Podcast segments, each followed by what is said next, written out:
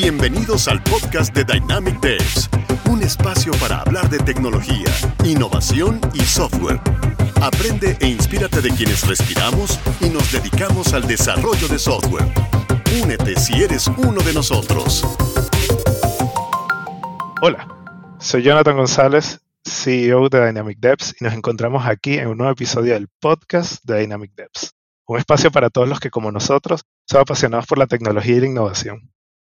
Con este episodio culminamos la tercera temporada del podcast de Dynamic Devs.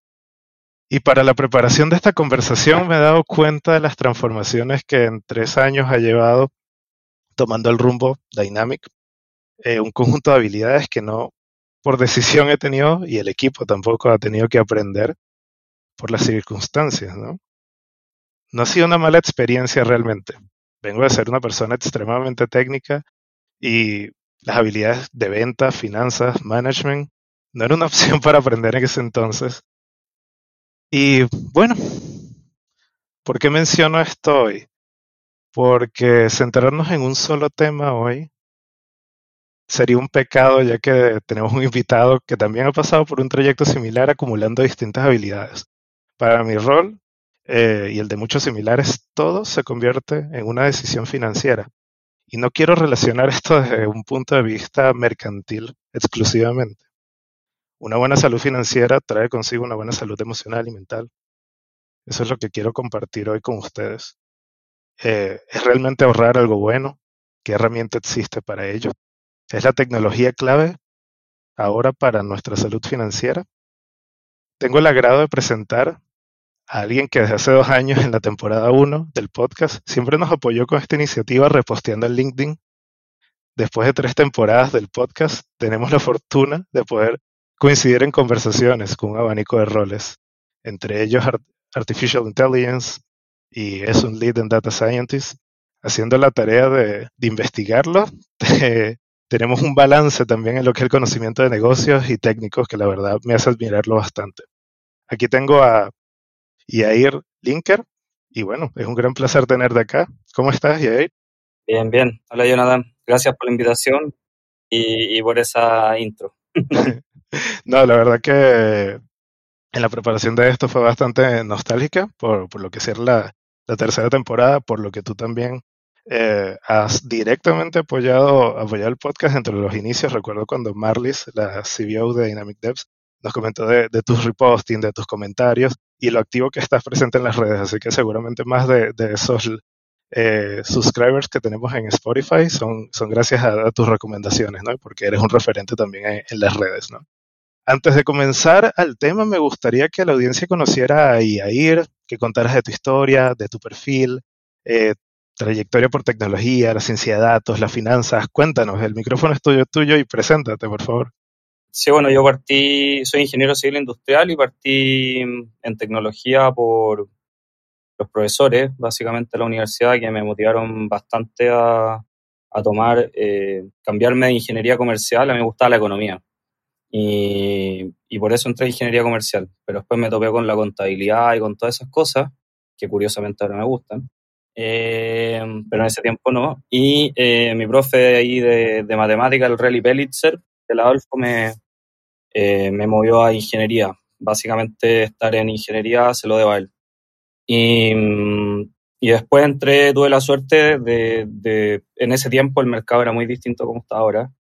Eh, nosotros nos iban a buscar a las universidades y, y entré a la Airlines. Y ahí tuve la suerte de caer en LAM.com, en operación IT. Eh, en un momento, digamos, estamos hablando de 2013, estaba como recién partiendo todo este boom del e-commerce. Eh, partiendo, pero no estaba consolidado como ahora. Eh, y el mundo de datos está en pañal acá en Chile. Entonces, ahí también tuve mucha suerte de tener compañeros eh, y jefes desde el, en, en LAN.com que me orientaron mucho hacia el buen uso de los datos.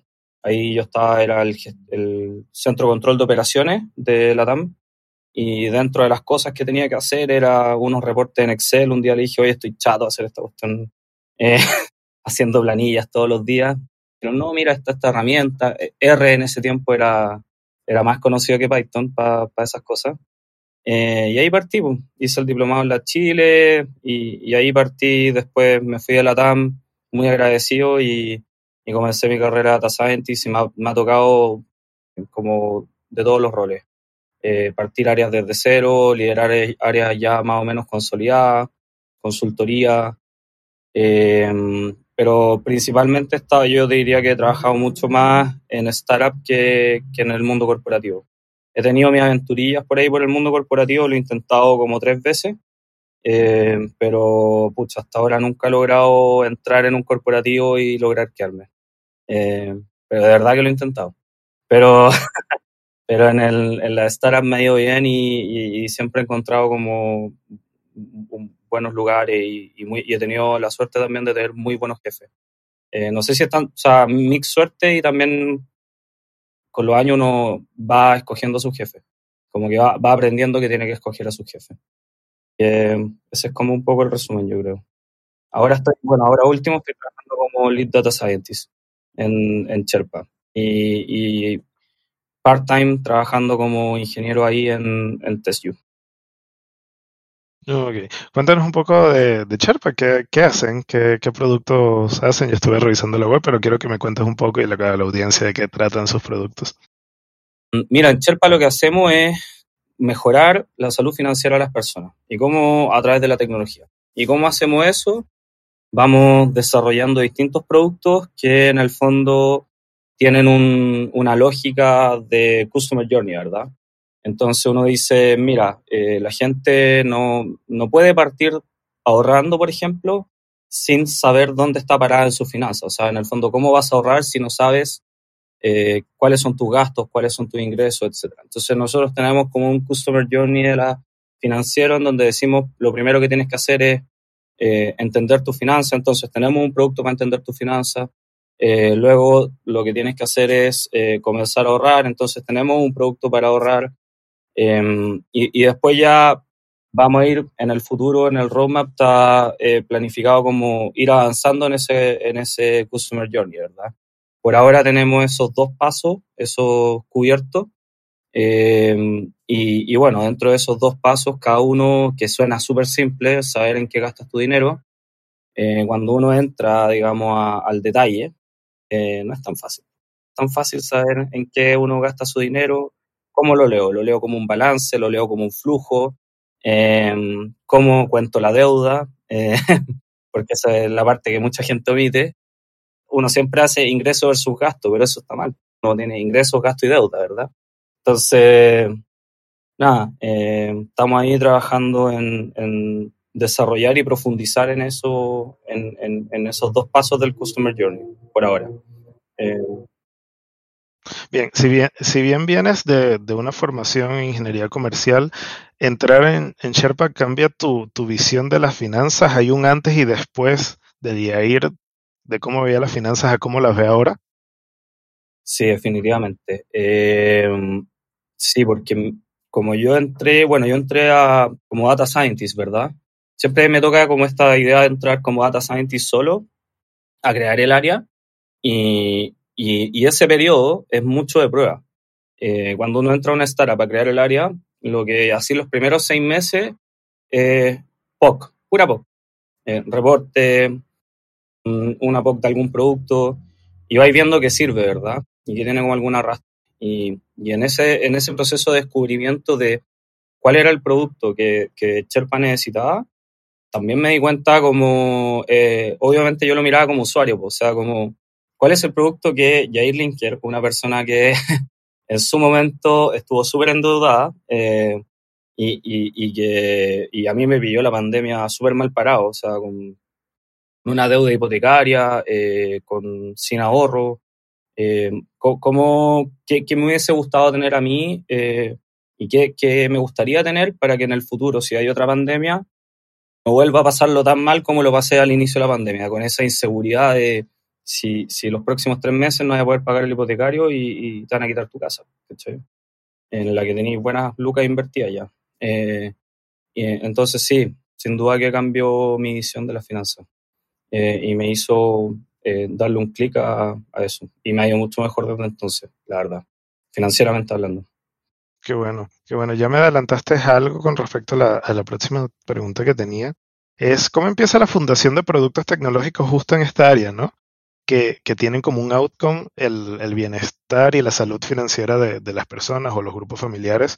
Eh, ya me comentaste que, bueno, dentro de una startup, muchas pruebas de concepto, muchas muchas pequeñas cosas. Algo más eh, para cómo se forman estos productos, ¿no? Que, cómo llegan a las realidades de las personas, cómo, cómo surgen las ideas, cómo, es el business development de, todo este proceso, ¿no?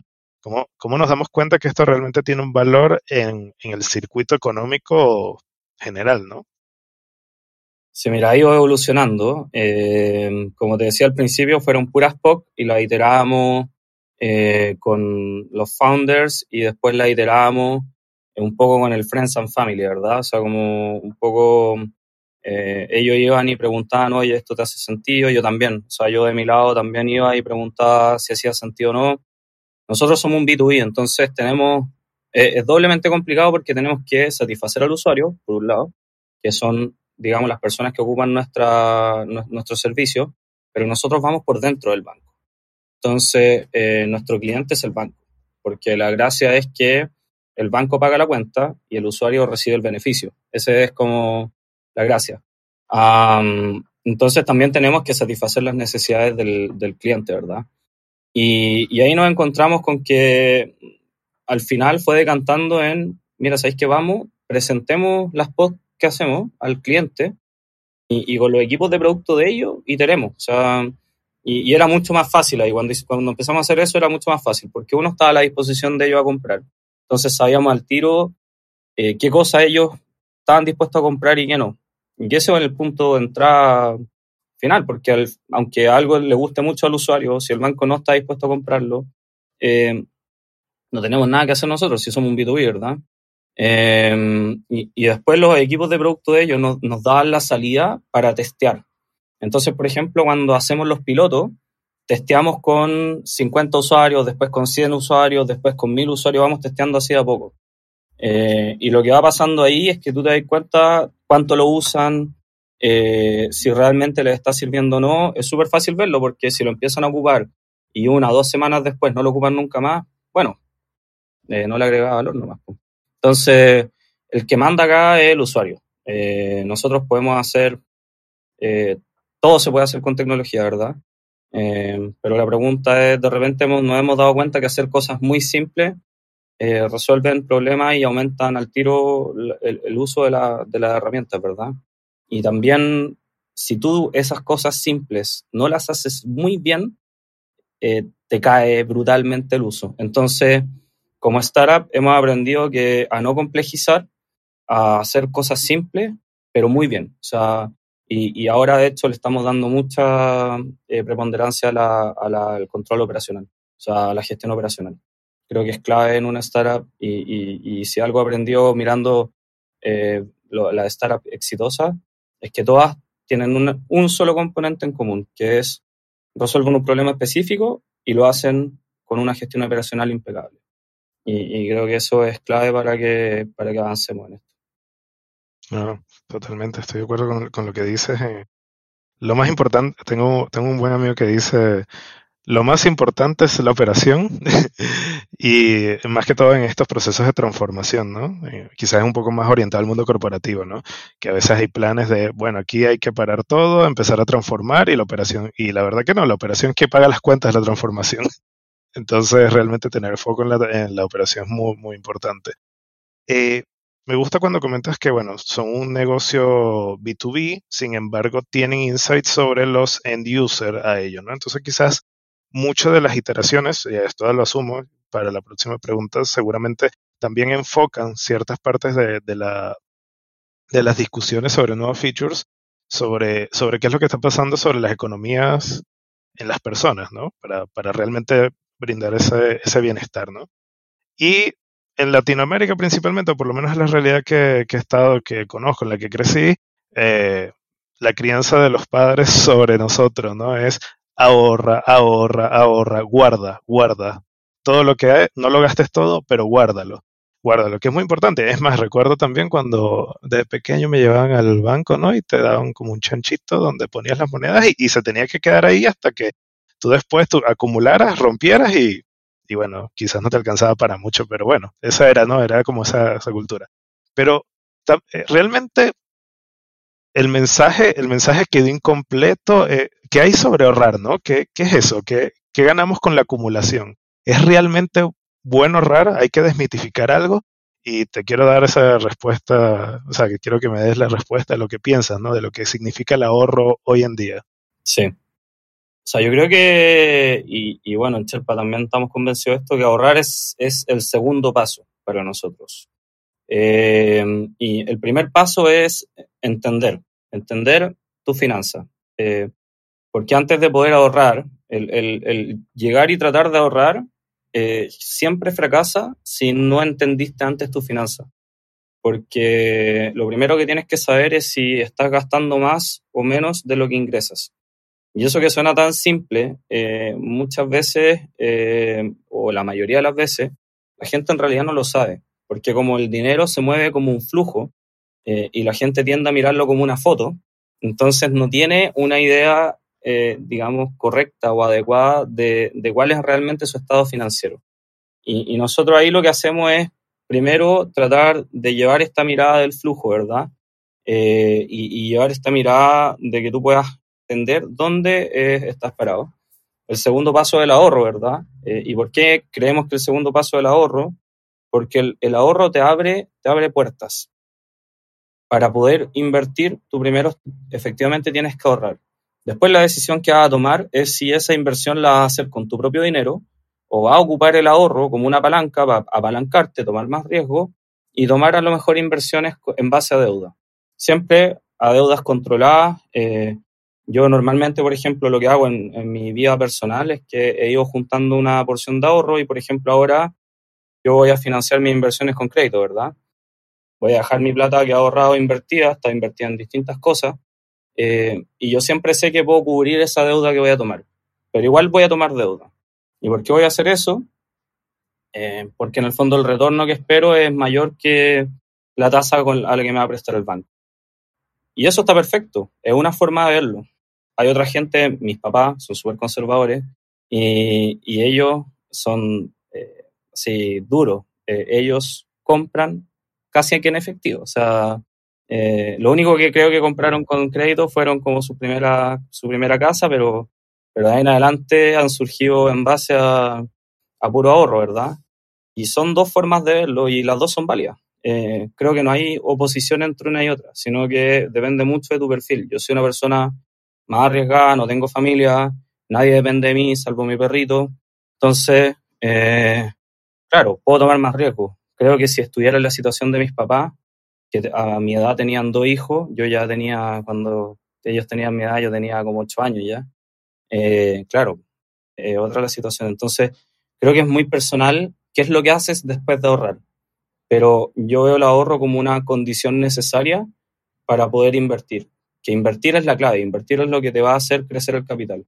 Pero la condición necesaria es haber podido generar ahorro, una, generar una capacidad de ahorro, porque generar capacidad de ahorro también te enseña a generar capacidad de pago, que es otro ingrediente muy importante. Qué bien que mencionas eso, ¿no? Lo de la, también al final la decisión es, cada uno.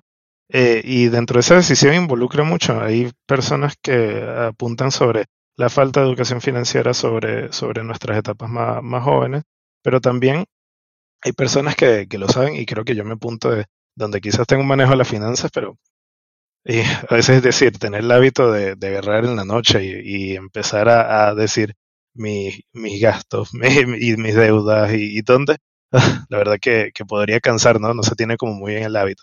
Ahora, háblame sobre los productos digitales y de los que estás trabajando, tanto en el mundo de datos, inteligencia artificial, de herramientas que nos estén ayudando a hacer esto mucho más llevable, ¿no? Más, manejable el día a día. Sí, nosotros justamente lo que tratamos de hacer es que tú no tengáis que estar en la noche haciendo tu planilla Excel.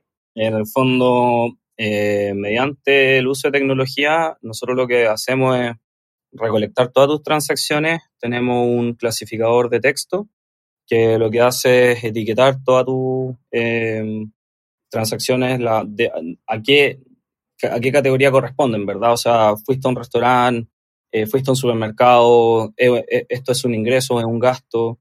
Em, también vamos contabilizando em, qué es lo que estás haciendo con la tarjeta de crédito, con la cuenta corriente, los movimientos entre cuentas. O sea, toda esa información nosotros la centralizamos y después te la desplegamos en unos gráficos donde eres capaz de entender dónde estás parado sin tener que tener un Excel y sin tener que tú estar llenando día a día o etiquetando día a día tus transacciones. Entonces, ese es el primer paso. Y ahí una mezcla simplemente de un buen backend con unas gráficas buenas de frontend, aplicación móvil, evidentemente, porque la gente va a mirar esto normalmente en el, en el mobile. Eh, y, eh, y del, del, lado de, de, lo que es data, eh, son clasificadores de texto nomás. Nosotros tenemos eh, clasificadores de texto mm, desde lo que es el punto de vista como Machine Learning y, y, ya lo otro son algoritmos creados por nosotros que lo que van haciendo es, por ejemplo, identificando eh, cuál es la recurrencia que tiene una transacción. Y eso nos permite, eh, recurrencia un término bien amplio, o sea, recurrencia en términos de tiempo, monto, y ahí vamos incorporando varias variables, eh, pero así identificamos cuáles son tus gastos permanentes y cuáles son tus gastos fijos. Súper importante porque en el fondo tú no puedes prescindir de tus gastos fijos, pero sí puedes prescindir de tus gastos variables. O puedes tratar de agotarlos, ¿verdad? Y, y tener identificado eso es súper importante. Y eso lo hace un algoritmo que desarrollamos nosotros. También tenemos un, un algoritmo que detecta eh, shock de ingreso. Ahí ocupamos modelos de, de anom anomaly detection, súper simples, nada elaborado.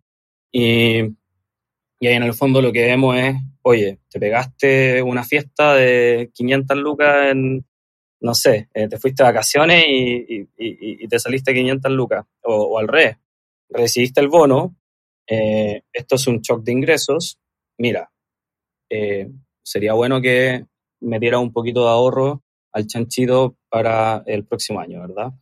Entonces, eh, ese tipo de cosas, eh, digamos, la data te ayuda a eso, a, en el fondo, a enriquecer la información.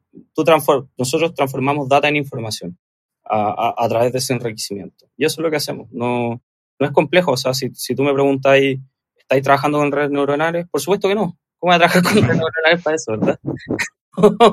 Eh, pero estamos, estáis resolviendo el problema, ¿cachai? Y, y, es, y, al final del día eso es lo que importa. Nosotros eh, hemos llevado mucho la filosofía de, de, de, resolver el problema por sobre eh, ocupar las herramientas que nos encantan. Nos encantaría tener un problema de, con redes neuronales, yo creo que sí. Pero, pero seguramente, claro, claro, es como un martillo para matar moscas. Exactamente, exactamente. Eh, Qué bien, qué bien. Oye, qué, qué bien describes eh, eso, ¿no? Fíjate que uno de los problemas que te mencioné que ya tenía en lo personal es como que está bien. Yo, uno, bueno, seguramente no, no está habilitado en muchas bancas productos similares, ¿no? Mm. Pero hay bancas que sí, que sí lo hacen, ¿no? Especialmente algunos neobancos que tienen esta clasificación de, de, de los gastos, ¿no? Y la verdad que no le he prestado atención, quizás por, por algunos, algunas cosas que, no sé, veo que a veces hay unas categorías que no las tenga hay otro, otras, otros productos que están asociados con tarjeta de crédito, suscripciones, todo que, que claro, me llevan a volver a los Excel, pero sinceramente lo que me estás comentando sí me, sí me incentiva a seguir dándole una vista, una vista a eso, ¿no? Mm. Eh, ¿cómo, ¿Cómo manejas tú ese producto en tu día a día? ¿Cómo es tu rol? ¿Cómo qué hace Yair todos los días para materializar esto que estamos conversando, ¿no?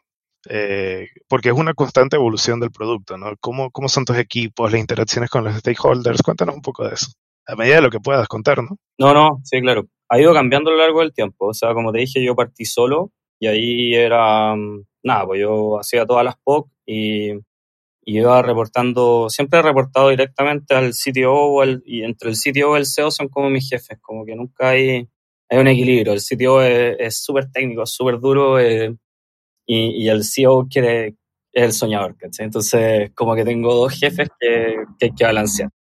Y, y en el fondo, ya después de los seis meses, cuando ya sabíamos lo que queríamos, eh, contratamos dos personas y yo tomé la misma estrategia que he tomado siempre, de mira, yo no puedo competir contra el banco SI, no puedo competir contra los sueldos de ellos. Entonces, ¿qué hago? Agarro cabros están recién egresados, igual como lo hizo la TAM conmigo, y hago lo mismo que la TAM hizo conmigo, formación. Eh, y, creo que eso, bueno, hay una ideología detrás de eso también, que eh, como no hay junior sin senior, ¿verdad? No sé si habéis visto como ese, ese hashtag. Eh, y es verdad, o sea, como que últimamente, no sé, se ha dado mucho que, que casi que no contratan junior y los cabros están pasándola muy mal. Y, y nosotros dijimos, ¿sabes qué? Nosotros podemos, tenemos la experiencia para formar, formemos. Y nos salió súper bien. Ahora, el, el, proceso de selección ahí tiene que ser súper duro. Yo me demoré tres semanas en contratar a los dos. O sea, tres semanas no hice nada más que estar dedicado al proceso de contratación. Y ahí obviamente uno agradece mucho como la confianza de los jefes en, en darte esas tres semanas y en, y en darle la importancia que tiene a, a, al proceso de contratación. Y salió tan bien que ellos siguen con nosotros, ya están en, en un rol, ya dejaron de ser junior, son mid senior. Eh, nosotros hicimos un plan de carrera donde tenemos distintos grados de, de avance, ¿verdad? Entonces tenemos junior, mid senior, 1, mid senior 2 y, y, senior, y después ya pueden pasar a líder o ya experto, ¿verdad? Eh, pueden seguir el camino técnico, el camino más de gestión. Eh, y, y, lo que hacemos es eso, o sea, en el fondo es traernos eh, gente, la formamos y, ahí ellos mismos han ido separando sus roles. O sea, eh, nosotros, yo los traje y les dije, mira, eh, ahora hay que empezar a, poner, a meterle la capa de software. Muchos de los, los, modelos igual han ido evolucionando, pero el core de los modelos sigue siendo lo que yo construí esos primeros seis meses, ¿cachai? Eh, y después los algoritmos igual han ido avanzando, pero la parte que faltaba era más la parte de ingeniería, la capa de ingeniería de software, ¿verdad? Y a ellos los formamos harto, son, yo les digo Machine Learning Engineer, porque son personas que son capaces, entienden todo lo que pasa con, con, los modelos. También hay uno que está más especializado en el lado de modelos, más como en, en, el lado mío, pero hay otro que está mucho más especializado en la ingeniería de software. Entonces tengo como estos dos Machine Learning Engineer, uno más del lado de los modelos, otro más del lado de la ingeniería de software, y ahora, último, contratamos un data engineer porque ya necesitábamos la capa de, infraestructura, ¿verdad? De, escalamiento, eh, porque tenemos que pasar a masivo. Bueno, ya pasamos a masivo acá en Chile, pero hay uno. Pasar a masivo en Chile es una cosa, pasar a masivo en Perú es algo distinto. O sea, la escala que estamos hablando son cosas distintas. Entonces necesitábamos ya pasar a masivo en países como Perú, México, y, y, en el fondo contratamos a este data engineer que, que, ha resultado perfecto, nos está ayudando un montón en mejorar la capa de software y agregarle la capa eh, de forma pro, ¿verdad? O sea, porque teníamos capa de infraestructura, pero, pero no robusta. Entonces está robusteciendo esta capa de infraestructura y de, y, y de software. Entonces, para mí, el, el, equipo ideal es siempre eso, una proporción de es un, es un, mix de data engineer, machine learning engineer, data scientist. Y siempre creo, yo hago más el rol de data scientist, eh, creo que no es necesario más de un data scientist. Eh, los más importantes son los machine learning engineer y los data engineers. Siempre tienen que haber más de, los, de, de la capa de ingeniería software e infraestructura que la capa de modelo. Eh, creo que eso es clave. Y fue uno de los errores de la industria en los últimos, en los primeros cinco años, yo creo, que, que ahora se, se reversó en los últimos dos eh, pero, y lo pagó, lo pagó bien caro. Muchos proyectos que nunca dieron eh, rentabilidad. Hay un paper eso. Veo, veo, que tiene súper claro la diferencia entre Machine Learning Engineers, Data Engineers, Data Scientists, y no es algo muy común en la industria, ¿eh? La palabra data aplica a, a muchas cosas y los roles se confunden. ¿Qué sí. tal si, si, dedicamos unos minutos a, a, que, a que nos comentes un poco las diferencias de ellos? ¿Hacemos un chip en la conversación? Sí, dale, dale. Dale, eh, perfecto. Cuéntanos un poco. Mira, data Scientist es la persona que finalmente tiene que ver toda la parte analítica y la parte de modelos, ¿verdad? O sea, es la persona que tiene que entender a fondo los datos y ser capaz de transformar esos datos en información.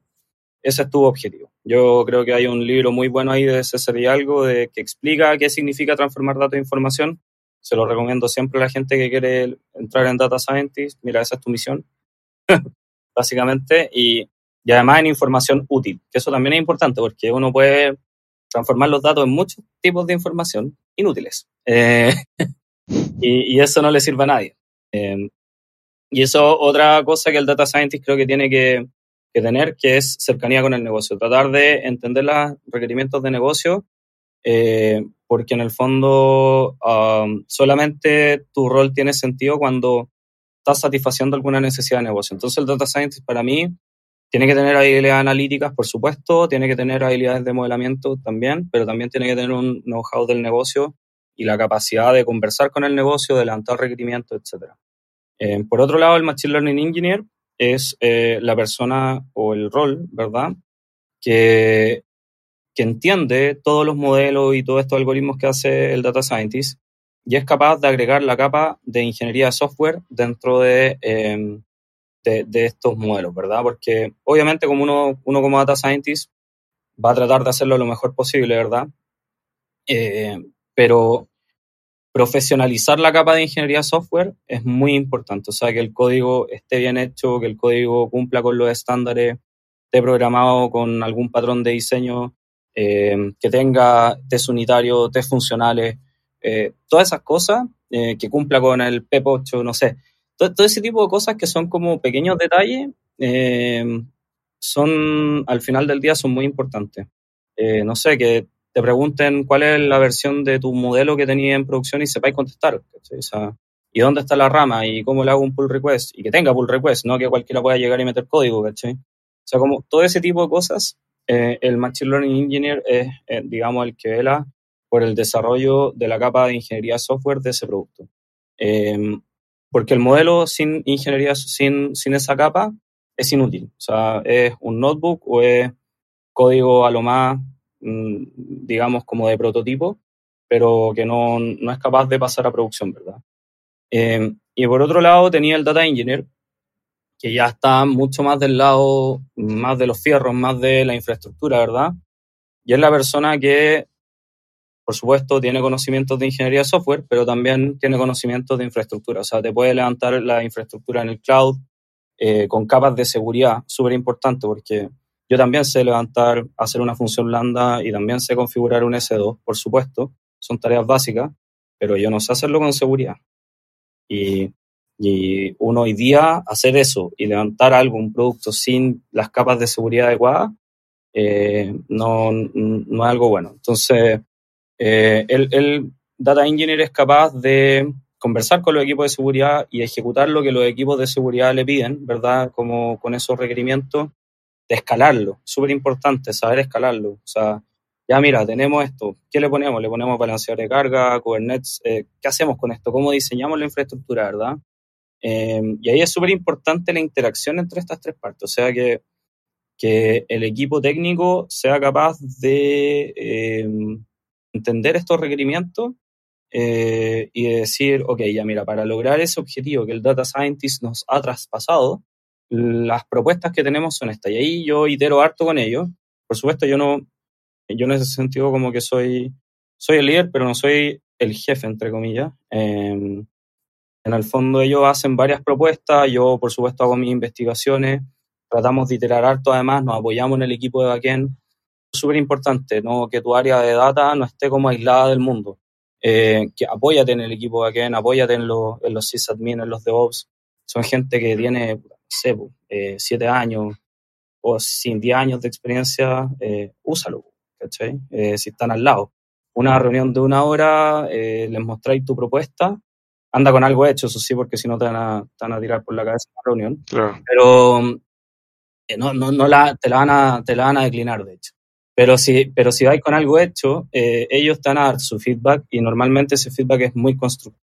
Entonces, eh, creo que lo clave es eso, es eh, como tener esta interacción entre, la, entre los equipos, eh, distintos equipos, y que los distintos roles se especialicen en sus funciones, sin perder de vista, por supuesto, eh, lo que hace el resto, ¿verdad?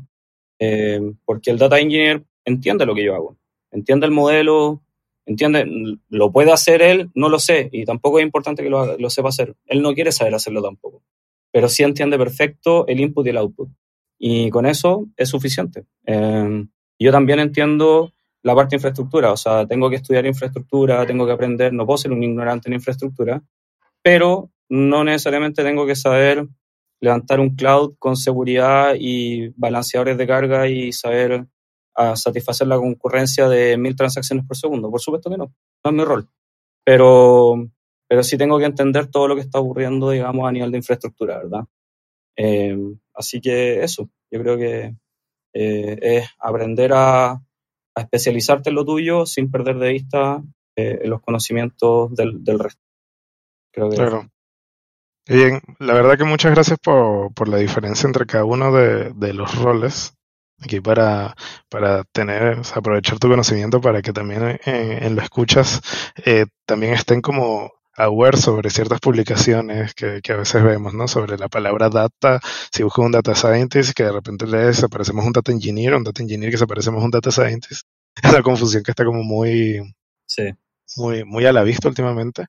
Pero bueno, que poco a poco con, eh, se debería ir eh, bueno, todavía existe con los desarrolladores, así que no quiero imaginar el mundo de data cuánto tiempo quedará, pero bueno, se hace lo que se puede. Eh, gracias gracias por, por, tomarnos el tiempo de, de, hacer este chief un poco. Eh, volviendo al tema, el tema de las finanzas y, y, donde estás involucrado en el día a día, ¿no? Tanto tu rol que, que está como muy en lo técnico, pero también muy presente con los stakeholders y conocer el negocio. Te, te, tengo una pregunta un poco más de contexto de la realidad actual y de lo que está pasando en el mundo entre 2022, post pandemia, ya lo que se avecina en 2023, ¿no? Y por, por la sensibilidad que tiene la, la startup donde estás participando con posiblemente con este tema, ¿no? Mm. Se están eh, ya en, el, en, las áreas de tecnología de, de, las, de las grandes compañías se están viendo como ciertos despidos en masa o planes de, de reducción de, de, las personas. Y, bueno, pareciera que en el 20, 2023 se va a agudizar, ¿no? Lamentándolo mucho. Estamos a tiempo, mi pregunta es, ¿estamos a tiempo desde el punto de vista de individuos que viven al día a día con, con sus salarios, mitigar los efectos con el uso de estas herramientas de lo que pudiera venir en el 2023? Eh, yo creo que estas herramientas pueden ser de mucha ayuda en periodo de crisis porque te permiten entender dónde puedes recortar gastos. Eh, yo creo que la clave para pa los tiempos que vienen es, que si estás, no estás en una posición financiera la que tienes ahorro, eh, deberías estar pensando en recortar gastos y en minimizar tus gastos al máximo, eh, no con el objetivo, o sea, con el puro objetivo de que si algo malo ocurre, que ojalá que no ocurra, eh, ya hiciste el ajuste. No haces el ajuste cuando te ocurrió el, el, el despido, ¿cachai? Eh, uno como dependiente que eh, en el fondo de empleado eh, tiene que estar claro que siempre es una posibilidad que, que, te despidan y sobre todo en las crisis ninguno de nosotros está inmune. Entonces la pregunta es,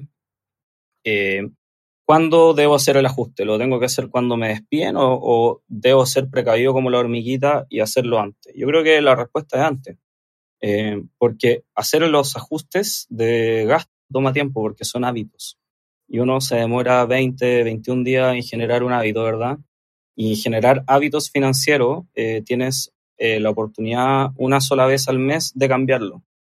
Entonces, si no lo cambiaste un mes, pasa para el mes siguiente y así. Sobre todo porque en Chile acá trabajamos con meses, no como por en México o Perú que trabajan con semana, te pagan semanal o quincenal, ¿verdad? Entonces, eh, es clave ahí eh, hacer el cambio de hábito preparándose para la crisis, eh, agotar al máximo los gastos eh, y, cuando, si no te pasa, oye, generaste una capacidad de ahorro de pago, pero si te pasa, eh, ya, ya estáis preparados, o sea, ya, ya generaste algún pequeño ahorro con eso, con eso, con esa disminución de gasto y, y también eh, el impacto va a ser menor porque todos los meses vais a tener que estar pagando una cuota mucho menor de lo que eran tus ingresos eh, en el momento en que estés despedido. Y eso obviamente te da algún tipo de margen eh, para buscar trabajo sin estar con el agua hasta el cuello, ¿verdad? No es lo mismo claro. gastar, tener gastos mensuales de un millón que tener gastos mensuales de 700 lucas. Eh, esas 300 lucas, si tú las sumáis, son, en tres meses son 900 lucas. O sea, te, ganaste un mes. Ganaste un mes. Y, y ese es el cálculo que uno tiene que hacer. ¿Cómo gano tiempo para que el agua no me llegue hasta el cuello eh, tan rápido. El agua va a subir igual. Eh, el, el, punto es con qué velocidad te sube. Y, y, eso es lo que estas herramientas te ayudan porque te ayudan a entender dónde estáis parado y dónde están las brechas de, de, gasto que eh, generar, eh, dónde voy generar ahorro, ¿verdad? Perfecto. Muchas gracias por, por esos tips, eh, ¿Cómo imaginas tú el futuro de, de, las finanzas personales? ¿Cómo te imaginas estos productos? ¿Cómo, cómo lo ves? Eh, ¿Realmente lo ves masivo? ¿Lo vas a ver como más allá de, de, insights que esto brindan también en, en, ciertos back office también para, para, saber las tendencias de los consumos, ¿no? También cómo, cómo lo ves en el futuro. ¿Realmente eh, ¿Hay algo, algo que quieras comentar de cómo esto se va a hacer un poco más? Todavía hay un trecho, por mucho que estemos hablando de 2022-2023, que aún falta bancarización, falta formalidad también de muchas personas, ¿no? De entrar en el sistema, ¿no? También están muchas, pasando muchas cosas en el mundo cripto, buenas, malas, una maduración. ¿Cómo, cómo te imaginas tú el futuro? Sí, bueno, hay, yo veo dos posibles caminos que obviamente son divergen entre ellos y, tiene mucho que ver con lo que ustedes han hablado del mundo cripto, ¿verdad? Y, la, y más que las cripto, no las cripto, en realidad es más, tiene mucho que ver con la posibilidad de que blockchain eh, nos permita generar la descentralización financiera. Eh, entonces hay un camino que eh, logramos la descentralización financiera. yo no soy fan de los bancos centrales, o sea, logramos logramos dejar de vender de estos bancos centrales logramos eh, dejar de depender del poder político finalmente para que nos genere eh, para la, creación de dinero o, em, o seguimos con el sistema como algo más mixto, al que es, que es creo yo, donde está transitando un poco, em, a, algo más eh, donde los bancos centrales se dan cuenta que, que, esta parte de centralización es un riesgo para ellos y por lo tanto como que la, la absorben, la incorporan, ¿verdad? Eh, y ahí, bueno, en, ese escenario lo que yo veo es que em, por suerte la gente se está informando mucho más. Eh, ahí gracias a YouTube, eh, gracias a todo este mundo de, digamos, como de las redes sociales, eh, cada vez la educación financiera está llegando a más personas. El problema es que em, hasta ahora solamente ha llegado en el fondo a la gente que consume este tipo de plataformas, ¿verdad? y, pero también que es capaz de entender de estos temas, que igual son complejos. Y ahí en Latinoamérica tenemos la brecha educacional, ¿verdad? O sea, yo por mucho que esté la información disponible, si no tengo la educación suficiente para entender lo que están diciendo, no me va a interesar. Em, y ahí hay una brecha que tenemos que, lograr eh, derribar. O sea, ¿cómo logramos eh, llegar a todas esas personas que van a tardar todavía algunas generaciones en tener acceso a la educación? Eh, ¿Cómo logramos llegar a esas personas? ¿Cómo hacemos la verdadera inclusión financiera? Para mí, la verdad es que la, eh, este tema de la bancarización, eh, eh, obvio, siempre quiero que más gente tenga acceso al crédito, pero hecho la bancarización sin conocimiento es peligrosa. Y, acá en Chile lo hemos visto, lo, lo, tenemos muy presente. O sea, toda la gente que le dieron tarjeta de crédito sin conocimiento y las casas comerciales llegaban y daban crédito, eh, obviamente que con, con, algunas políticas muy criticables, eh, pero igual la gente se endeudaba, y se endeudaba más de lo que debía, y, eso lo vimos en algún momento, por suerte eso ha ido en retroceso, pero, pero pasó. Entonces la pregunta también es, ok, sí, eh, bancarización, pero clave con información. Y creo que ahí las empresas tienen un rol. O sea, Em, yo soy súper de entregar libertad a las personas y, que la gente se tiene que hacer responsable de sus decisiones y todo, pero también es importante que las empresas se hagan responsables de que cuando entregan un producto financiero eh, debe ir con información clara, no estas eh, cláusulas que de contratos de siete páginas que nadie entiende nada, que nunca podéis calcular la tasa de interés, que no tenéis idea cuáles son las comisiones que te cobran. O sea, creo que creo que hay mucho espacio en la industria para mejorar esas malas prácticas, eh, esas prácticas como de, de ocultar eh, información. Eh, y creo que las fintech ahí tienen un rol, lo están, lo están ejerciendo. yo le tengo mucho, por ejemplo, tengo muchas fichas apostadas en, en, en los neobancos, en Nubank, lo sigo ahí en la bolsa, de hecho estoy esperando que baje un poquito la acción para comprar acciones. y, y, en todo este movimiento que en el fondo trata de sí, te quiero bancarizar, sí, efectivamente vamos a ganar dinero de los intereses, pero de forma más responsable, más sostenible sobre todo. Yo creo que esa es la palabra, sostenible. Pero las empresas tienen que aprender que es un buen negocio para ellos también no hacer quebrar a las personas, no tenerlas permanentemente en duda. Eso es sostenible. Lo otro no es sostenible, porque en algún momento te revientan la cara, que es lo que nos pasa en Chile. sí, de hecho, el daño que le hace a la, a la economía la mora, eh, lo hemos visto ya en el 2008. Exactamente. Eso que no totalmente tiene que ser así sostenible. La verdad que súper agradecido por tu análisis, tu reflexión, ¿no? De, cómo es el futuro, pero también de hablando de, desde el presente y de, la, de los warnings que, que siguen ocurriendo, ¿no? Es importante eso. Antes de culminar, con todos nuestros invitados nos gusta conversar algo ya fuera un poco de, del tema, ¿no? Que conocer un poco más al invitado, qué te gusta hacer cuando no estás eh, trabajando, qué hobbies tienes, qué otros intereses tienes. Em, mira, a ver, como que hay un hay una parte de mí que de, la pandemia le ha costado retomar, pero, pero me gusta mucho el surf. Eh, y ahora que estuve en, eh, me fui de vacaciones, estuve en México, logré retomarlo, así que estoy súper feliz, me gusta mucho. Eh, pretendo tratar de seguirlo acá en Chile, un poco más difícil, porque allá salí, te levantáis, te pones el traje de año y te vayas a surfear. Acá trajecito, pasáis frío, pero nada, tratar de retomar eso. Eh, me gusta harto trotar, eh, es algo que, un hábito que tengo desde hace eh, muchos años, que lo, lo, perdí también en pandemia y lo estoy tratando de recuperar ahora. además lo estoy haciendo con mi polola, que, que estamos tratando como de trotar así 10 minutos, 5 o 10 minutos todos los días, partir de a poquito, no con metas ambiciosas, sino que tratar de hacerlo como permanentemente. Eh, y bueno, yo tengo un perrito y no, no, es como mi hobby, pero es mi responsabilidad. Entonces todos los días también, una hora, una hora y media, eh, salgo a jugar con él, eh, lo llevo a los caniles y todo. Así que ahí como que más la junta con los amigos y la familia y ahí se me fue todo el tiempo. No, no.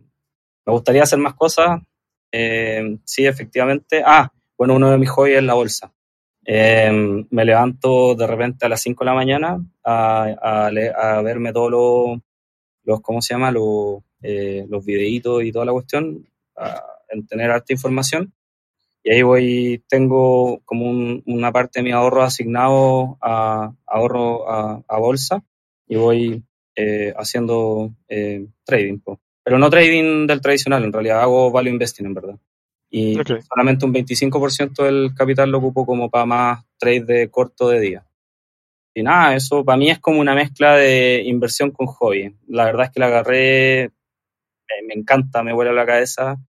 Eh, le voy ganando al mercado, voy 0,83 arriba y el mercado va perdiendo como 6%, 7%, no, 10%, no me acuerdo, la última vez que lo miré. Eh, pero nada, tengo en, me dio la meta de eh, durante cinco años ganarle al mercado y, y, estoy trabajando en eso.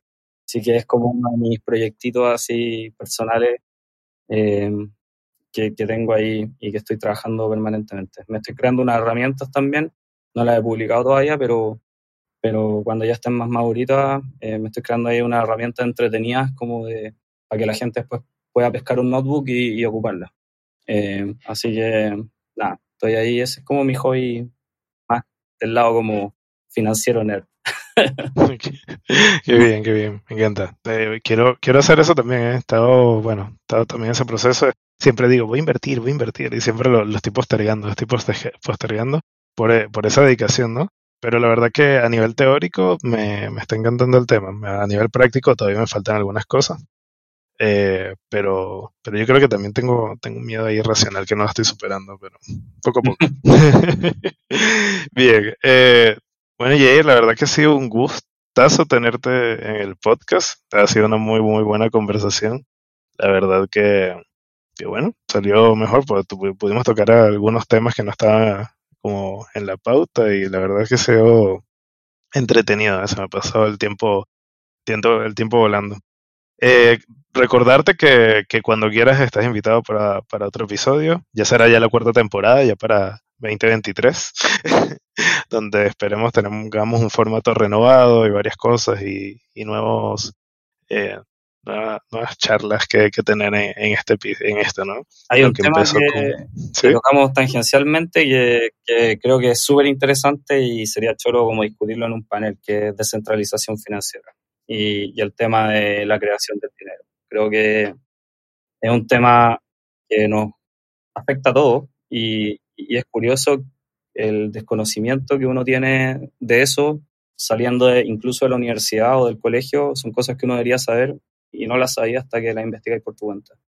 Y creo Totalmente. Que clave entender eso, clave. Sí, hay gente que todavía piensa que el dinero está bajo el patrón oro y, y desconocen de ese, ese pequeño libro que se llama Mecánica Básica del Dinero, que es eh, de la FED, eh, donde te explican todo y es, y es, es, es muy abstracto, pero yo creo que es fundamental ¿eh? para entender cómo, cómo está funcionando la, la creación de dinero hoy.